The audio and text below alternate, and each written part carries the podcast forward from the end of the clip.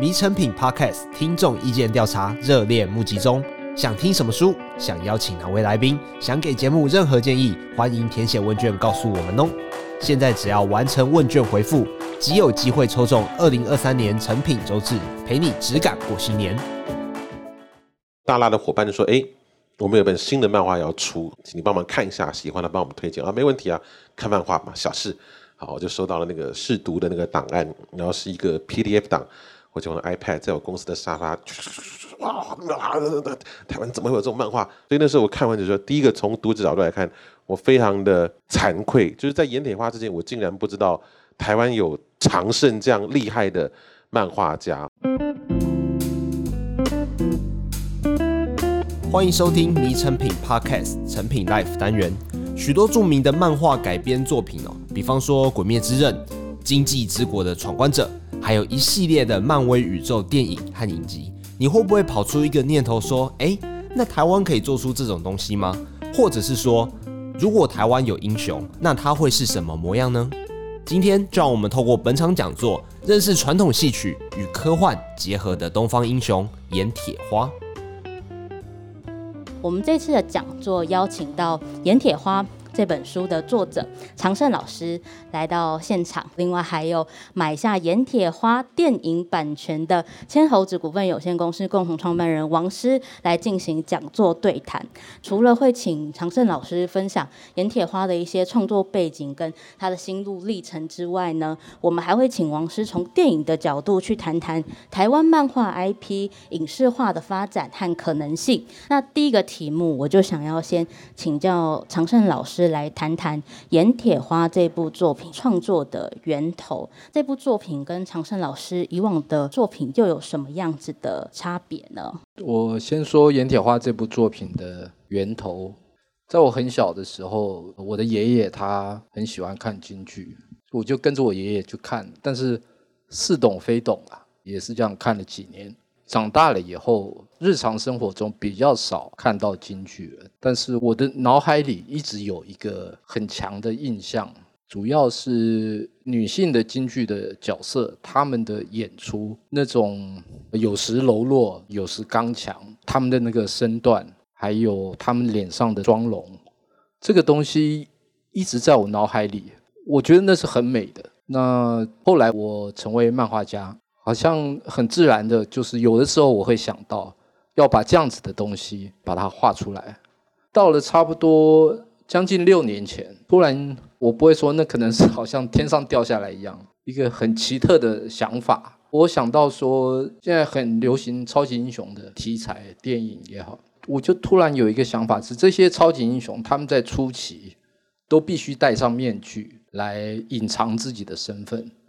那我突然有一个想法，就是如果这个超级英雄是京剧的角色，那其实他就不需要戴面具了。为什么？因为京剧的妆一画出来，其实跟本人就判若两人。那最后就是《闫铁花》这部作品，它主要的核心概念就是京剧女伶成为超级英雄的故事。它的源头主要是这样，对。那老师那时候在为了画闫铁花这个角色啊，你做了什么样子的准备？因为这样的角色设定，甚至是京剧女伶这样子的一个故事的内容，其实在国内外的漫画都算是少见的。其实现在的网络真的很发达，所以在。当我画《闫铁花》这部作品的时候，这个京剧的角色跟他们的妆容也好，跟他们的服装也好，其实这些东西都可以在网络上面能够查得到一些资料。比较有趣的是，当初为了我第一集开始《闫铁花》的妈妈跟女儿对手戏的这个桥段，我花了很多时间看了很多的京剧，后来我终于挑到了两个女性角色她们的互动的演出。的一个桥段，那最好这个桥段基本上要大家耳熟能详，就最后找到了这个《白蛇传》开场的这个桥段。那因为《白蛇传》这部作品，它一开场其实就是白蛇跟青蛇之间的对手戏，刚好白蛇就是代表妈妈，青蛇就是代表女儿，他们之间有一些有趣的事情发生，那就利用了这个桥段。那《盐铁花》这部作品，其实在去年度被纷纷买下电影跟影剧的 IP 版权呢、买下《盐铁花》电影版权的呢，就是千投资股份有限公司。我想要请王师来谈谈，他是在什么样契机底下接触这部作品？那买下《盐铁花》电影版权的关键理由是什么呢？好，今天来这个讲座前，其实我心情非常的沉重哦，因为那个看到第三集的时候，这个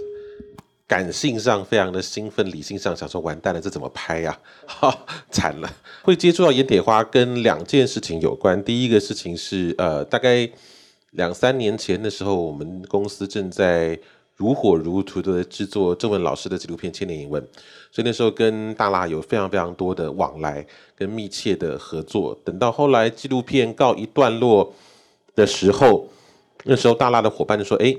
我们有本新的漫画要出，请你帮忙看一下，喜欢的帮我们推荐啊，没问题啊，看漫画嘛，小事。”好，我就收到了那个试读的那个档案，然后是一个 PDF 档，我就用 iPad 在我公司的沙发，哇，台湾怎么会有这种漫画？啊，没没了啊！就看到那个樱桃花跳起来，准备要跟那个机器人在新一区决战。啊哇，断在这个地方哈。讲一句粗俗一点的，我裤子都脱下来，你给我看到这里哈。没想到第一集，就是我没有想到他后来出版成纸本的时候，竟然是这么厚的一个分量。看的时候完全没有感觉，我想说哇，这个世界对漫画家太不公平了，画了六年，可是对一个读者来讲，大概可能两个小时，这个时间的。尺度实在是 太不一致了，所以那时候我看完就说，第一个从读者角度来看，我非常的惭愧，就是在阎铁花之前，我竟然不知道台湾有常胜这样厉害的漫画家。哈，就是我我在想想说，如果今天常胜老师当初在投胎的时候，比如到美国，他可能就是下个 Stanley，今天可能已经是住豪宅、开跑车，或者是漫威的掌门人凯文费吉，或者是 DC 掌门人这个詹姆斯冈恩等等这一些，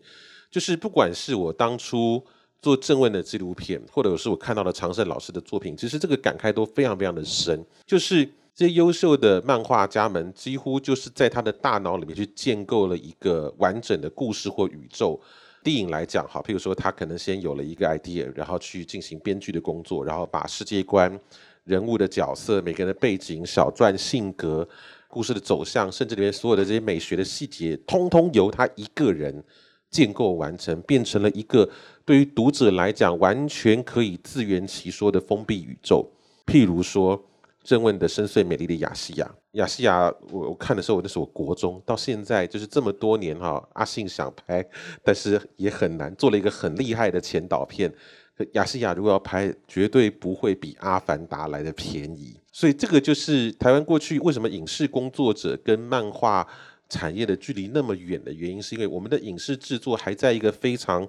幼稚的阶段。啊，过去十年，台湾比较能够卖座的电影类型，一个是黑帮，从艋舺到角头；一个是鬼片，比如说我们今年说我们做的《咒》这样的电影，还譬如说谈恋爱的，好，当男恋爱时的那些。再往上一层，你可以看到世界各国的电影，再往上一层，他可能开始必须去做所谓的犯罪刑侦的电影。再往上，哈，只要牵涉到这种科幻的题材的，几乎那个就是整个影视工业最顶级的皇冠上的珠宝了。所以看完三集你话，哇，前面这个京剧，哈，动作、武打、杀人，嗯，这个都还应付得来。好，机器人出现的时候，眼珠子掉下来，AI 人工智慧，哇，这个我想说，天哪，担子真是有千百斤重。好，Anyway，当时以读者这边看完很兴奋。我就放那边好，推荐没问题，没问题。但希望如果我的名字能够帮得上忙的话，这个是举手之劳。然后同时在那个时期，就是我们公司也制作了一部电影叫《怪胎》，怪胎是廖明义，然后他是一个鬼才，哈，这个电影他是编剧、导演、剪辑、摄影，哈，全部一把抓，然后用手机拍的，当时是用 iPhone 十 Pro Max 拍，让公司有赚钱，也获得了很多奖项的提名。他有天突然打给我说：“哎，师哥，阎铁花好好看，我想拍。”我说：“啊。”我说，你怎么看到这书？他说我在书店的时候看到你的名字出现在那个书腰上。我说哦，我说啊，你想拍这很难呢。我说那这样好了，没关系，我跟出版社还算熟，我带你去聊一聊一聊。如果还没有卖出去，我们试试看，好，我们试试看。因为我我自己本身并不是创作者，我不是导演，不是摄影师，我也不是编剧。就是我们公司如果要做制作的话，其实一定要跟有才华、有热情的创作者合作。我们尽到的一个辅助或协助他让作品可以推进的角色。所以当时就跟常胜老师、跟黄总编聊聊聊聊聊，那时候觉得嗯好，因为那时候只看到第一集而已，好，想到最后一点机器人就一点点还可以谈，没想到哇，后面机器人越出越多哈，所以哇，这今天今天看完真的觉得压力山大。我我觉得我再我再多提一点点东西，譬如说，当我看到十三从那个平面很多个眼睛的荧幕走出来，变成了一个人形的时候，我就想说哇。如果我们今天真的要从美术的设定开始做一个电影版，然后立体化的十三的时候，它会长得像钢铁人第三集的奥创，还是会长得像魔鬼终结者的 T 八百，还是会长得像西方极乐园里面的人形机器人，还是会长得像这个 Elon Musk 要做的那一个人工智慧？它将来要立体化的时候，它到底长得会像什么？那个东西你就开始想，这东西要怎么做出来？其实这个就是做电影的一个迷人跟难的地方。就是当我们要把常胜老师已经非常完整，对读者来讲，其实是你你看的时候，其实你不会去切换到所谓理性模式去想很多制作上的问题，你会很过瘾的看完。我们刚刚讲看，你如果看得快的话，真的一个小时或者一个半小时可以看完三本。可是如果是台湾那个 local 的 team，要用我们现在所用的资金跟技术力去把它立体化的时候，如何能够说服观众在影像这件事情上？它是成立的，这个事情我就举一个例子，譬如说这么天大的事情就发生在信义成品附近，因为你们在信义区嘛，好，机器人等等这一些，然后福罗大楼等等等等这些，就是我有时候去跟影视科大学生聊天的时候，我就问他们一个问题：如果今天你是一个外星侵略军的司令官，你要攻击全世界前五个重要的人类的都市，造成瘫痪人类文明这样的一个任务，你会选台北市吗？显然不会，我们没有那么重要。你可能会选我们被这个好莱坞电影被教育了哈，譬如说 ID Four 轰，先把白宫炸掉，哈，华盛顿是一个啊，纽约把自由女神给炸掉是一个，然后可能东京啊，可能现在可以加进北京跟上海哈，对不对？轰炸一下中南海啊等等这些，可是台北好像不会放进来，所以就变成是我们在建构我们的科幻的世界观的时候，怎么样先至少能够先说服本地的读者，这件事情是会发生在这里。而且你看的时候不会产生违和感的，这个事情其实是我们现在在建构所有非写实型的类型的影视作品的时候最难突破的一个点。再譬如说，两年前《鬼灭之刃》出来红的时候，大家说台湾为什么做不出《鬼灭之刃》？好，去年大家都问台湾为什么做不出《鱿鱼游戏》？其实这些问题都必须回到文化的根源，除了钱以外，好，比如说《鬼灭之刃》里面有什么？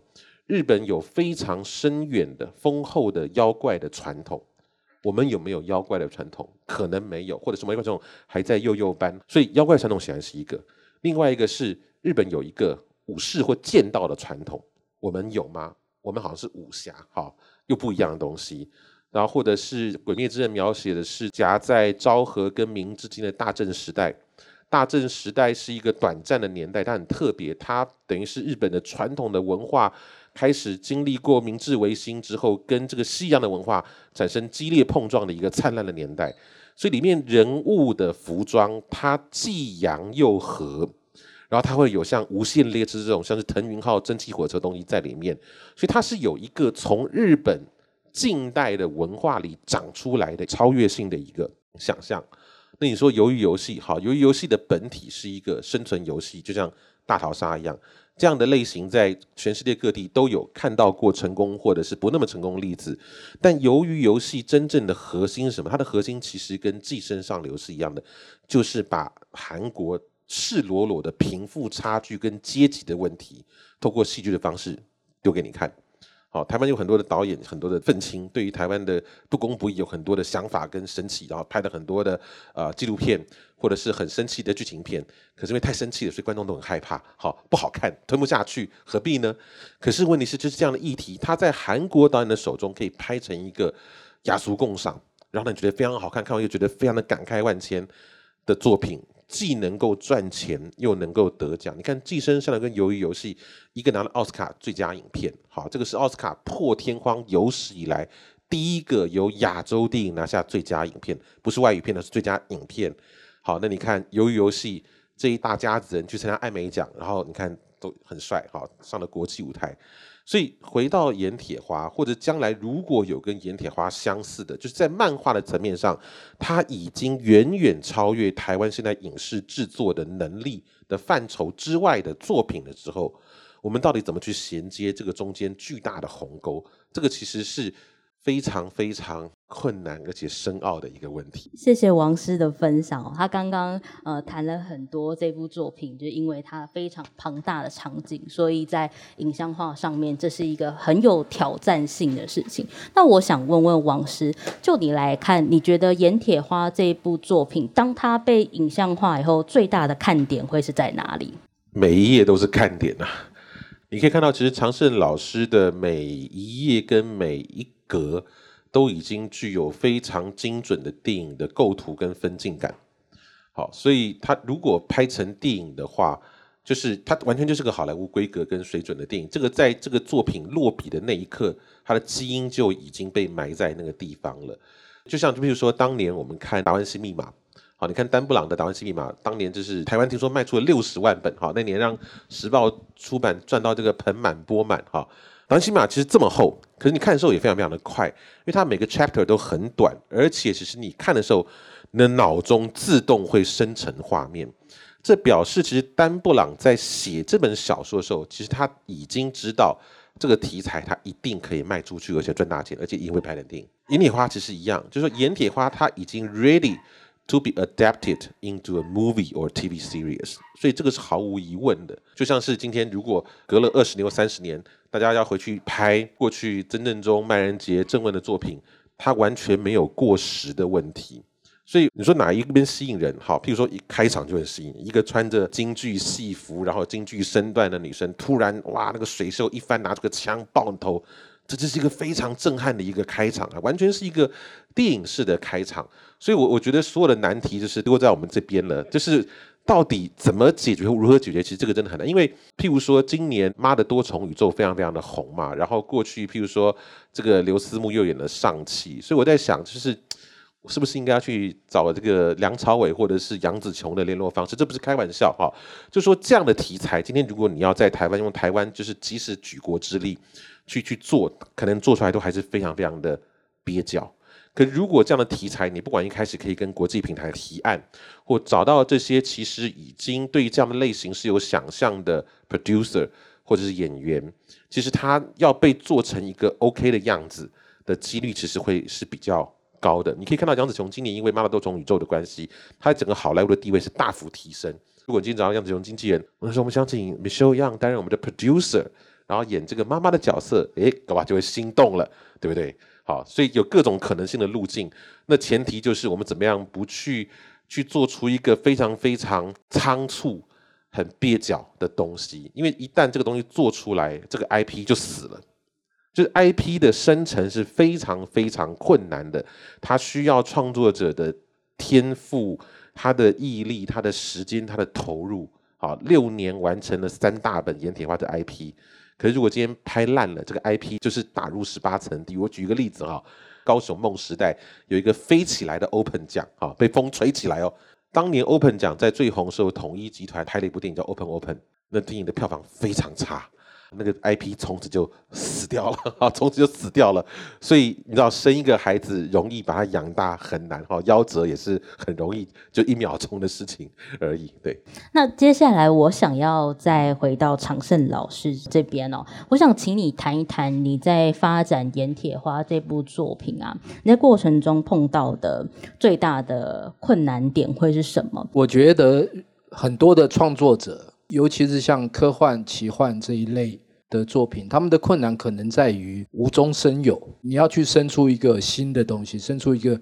吸引人的东西，在过程当中，这个是很困难的。我觉得倒是可以分享一些这部作品我想做的事情。其实各位会发现，《阎铁画》这部作品里面有很多的东西都是在做一件事情，把古老传统的东西跟现代。做一个结合，从故事本身也好，从这个角色这边来看也好，我想做的是一个古老的东西，当它跟现代的观点或者现代的技术也好，做一个结合的时候，能不能产生出一个新的东西、新的感觉？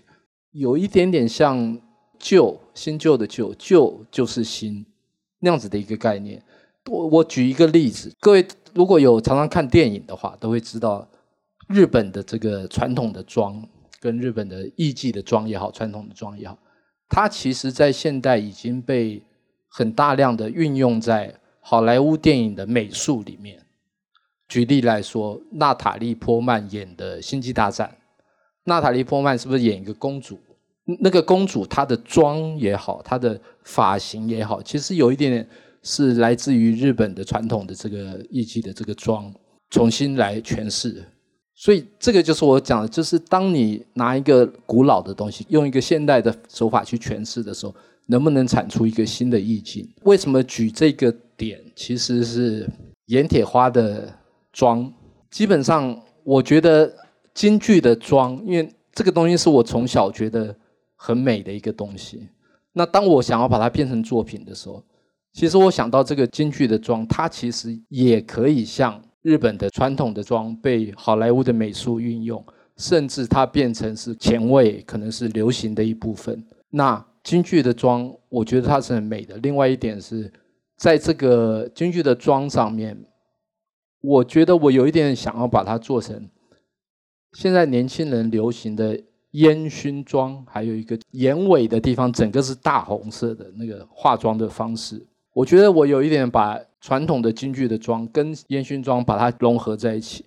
不管是盐铁花的妆也好，或者是她的穿着，我都试图的想要把一个古老的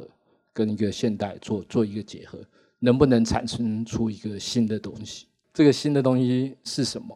它的感觉是什么？《盐铁花》这部作品，这个三集从头到尾，我都尽力做这样的一个尝试。我回应一下刚才长胜老师讲的 “old is new” 这个事情哈。譬如说，我们在看押井守的《攻壳机动队》的剧场版的时候，你会发现他用了一个傀儡摇的这个音乐作为开场，它其实是非常非常有那种日本那种古曲，然后非常幽怨、很诡异的那样的一个气氛。然后你看那个球形的关节，在那个机器人在那样的一个液态池里面组合出来，它完全就是把一个非常新跟一个非常古老的东西做了一个。既冲突，然后又非常的美丽的一个融合，包括《共和机动队》第二集有一段，他们几个主角闯入一个像庙会的一个场景，然后巨大的七爷八爷那些神像、王船啊，然后撒冥纸，你可以看到，就是说在《共和机动队》一或二里面，它其实虽然长了一个非常非常科幻的一个外表，但是他一直在问一个问题，就是人的灵魂到底是什么东西？就是即使到到今天二零二二年，我们人类的文明已经这么样的。先进好的核融合好像都要成功了，可是我们永远没有办法回答一个问题：到底人的灵魂是怎么来的？它是这个一男一女的精子卵子结合的时候产生的一个东西，然后人死灯灭，还是你的灵魂其实来自另外一个维度？它只是附着在这肉体上，肉体消散之后，它又到另外一个地方去了。无法回答。我们到现在只能用宗教，用这些想象式的，不管是文学作品或者是电影，来试图去提供一种可能的一个答案。所以你说，其实说，你说人人类的文明演进这么久，其实我们许多基本的这些啊、欲望、想象，其实是没有变。那所有好的作品，其实也都去回应这一些非常普世的情感。比如说你在看《盐铁花》的时候，你会被打动的是那一个里面母亲跟孩子之间那样的一个情感，那是非常非常动人的东西。那个永远会比各种的场面、子弹喷血，然后人工智慧的东西更能够打动所有的观众。这个也将来会是，就是《盐铁花》当它进入了更细致的剧本讨论跟美学的设定的时候，我们就要想，就是一个。来自于台湾本土的一个带有超级英雄动作、科幻，然后穿越等等这些元素的一个漫画，变成了影视作品，它到底怎么样去跟台湾文化圈以外的观众做沟通？有哪一些是他们觉得非常有趣，带着一一种异国情调的元素？可能就是京剧。那又有哪一些是他们一看就懂？哈，比如说当代的这个直播的文化，好，或者是人工智慧失控产生引发的一个巨大的灾难。或者是多重宇宙的穿越等等这一些，或者某种预知未来能力，其实这一些我们讲的这些比较科幻的元素，大概过去半个世纪以来，我们都已经被大量的好莱坞的作品训练得非常非常好，我们看的时候完全不会有任何觉得这个东西不合理 的问题，我们觉得非常之合理。也就是说，我们其实我们是在一个世界已经完全全球化的一个当代流行文化的一个体系当中，但是怎么样又结合我们自己的特色，去找到一种新的，不管是新旧或者是东西的这样的一个结合的可能。我想要请你来谈谈，就是台湾漫画啊，现在在影视化发展的这一块的一些现况，然后还有在未来我们可以做出什么样的可能性？因为你刚刚有提到《阎铁花》这部作品，因为它的场景非常庞大的关系，这个对现在我们的影像制作团队来说，其实是一个相对比较有考验的地方哦。当然是因为你前面在那时候买下电影版权的时候，后老师还没画到这么后面嘛，对。但是呃。当呃，我现在其实有看到非常多的台湾漫画作品慢慢变成连续剧了，比如说呃，用酒干妈店嘛，然后还有另外一部那个神之乡，其实他们都是一个就是现在台湾漫画 IP 走向影视化这个过程的一个例子哦。那想问问看，就是王师你怎么看待这件事情？好，我们一样。我们如果先把我们的视角放到比台湾更成熟的许多文化创意产业的国家，好，比如说日韩、欧美等等这一些，你会发现大众文学跟这个图像创作的蓬勃，几乎是任何一个内容发达的国家所必须要具备的一个最坚实的一个底层的土壤。从最世俗的角度来看，哈，小说、文学作品或者是漫画，我们可以把它以这个轻文本来做一个归类，就是说，一个非常非常厉害的创作者，像常胜老师，好像郑问，我们讲他一个人就是一个人江湖，一个人宇宙，啪就做出来了，他只要维持就是。非常规律的作息 哈，跟健康持续的投入哈，对，不要人家约你出去喝个酒啦，就烂醉个三天啦，看了电影然后啊胡说乱讲，要非常规律的创作，像村上春树每天要跑步这种，他就能够把这种讲这样的一个宇宙给建立出来。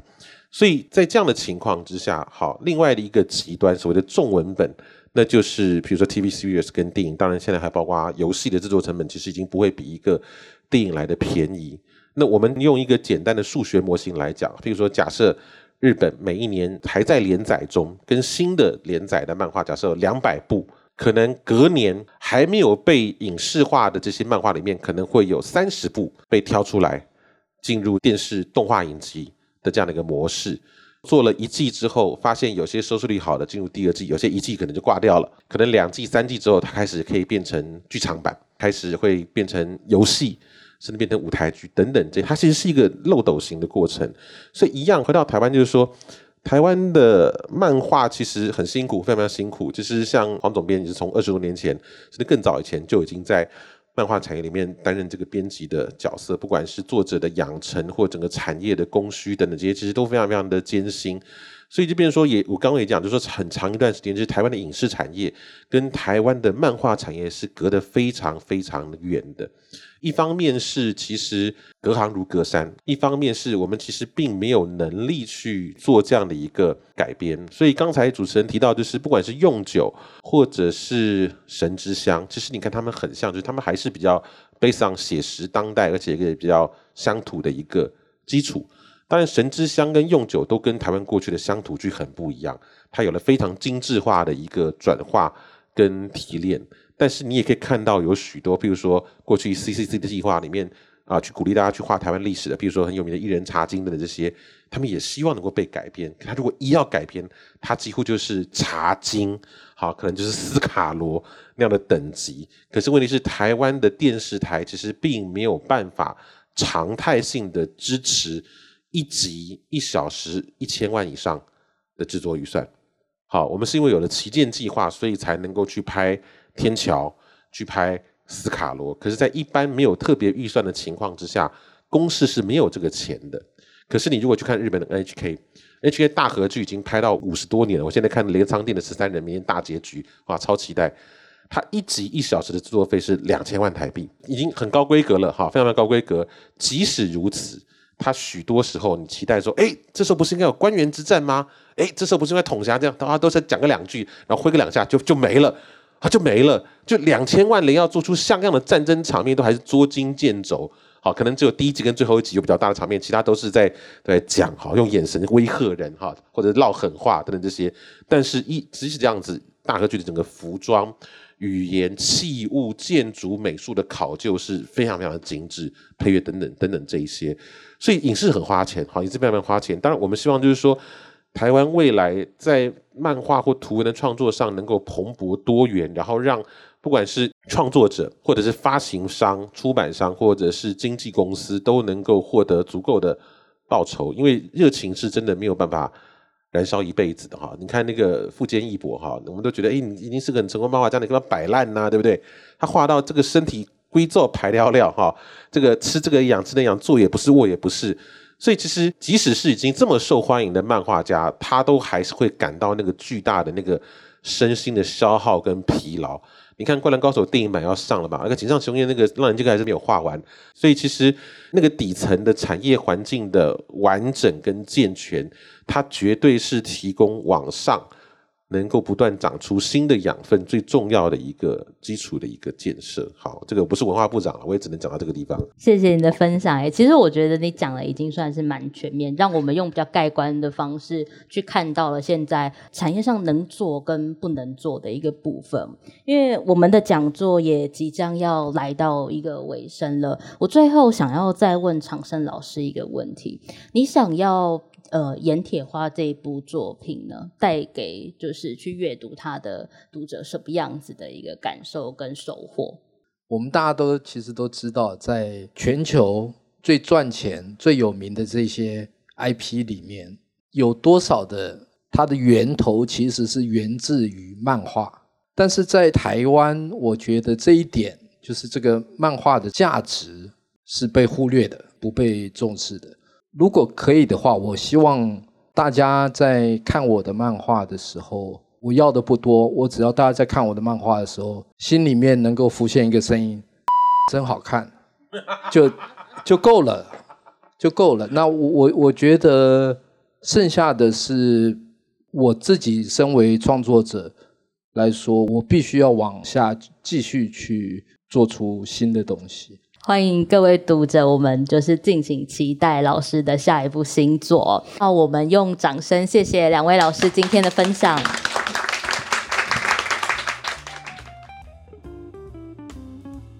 喜欢今天的分享吗？谢谢你一直听到最后。当漫画改编成影视，不只要靠漫画家的才华挥洒，还有出版商、经纪公司等等团队的细心呵护，才能完整呈现在我们眼前。听完之后，有没有觉得哦，我们观众能够看到这么多好作品，是一件非常幸福的事情呢？这时候要记得，不论是到电影院看场电影，或是到书店买本漫画，都是一股支持的力量，让台漫产业的风车持续转动。信义诚品周末夜读系列讲座于周六晚间八点至九点举办，有兴趣的听众朋友可以到节目资讯栏看更多资讯。今天的节目就到这里。邀请大家到诚品书店全台门市，或是点阅节目简介的诚品线上书籍链接，查找长胜的《盐铁花》。如果你喜欢这集内容，请订阅我们的频道，在收听平台给我们五颗星，或是推荐给朋友。谢谢大家的收听，我们下次见，拜拜。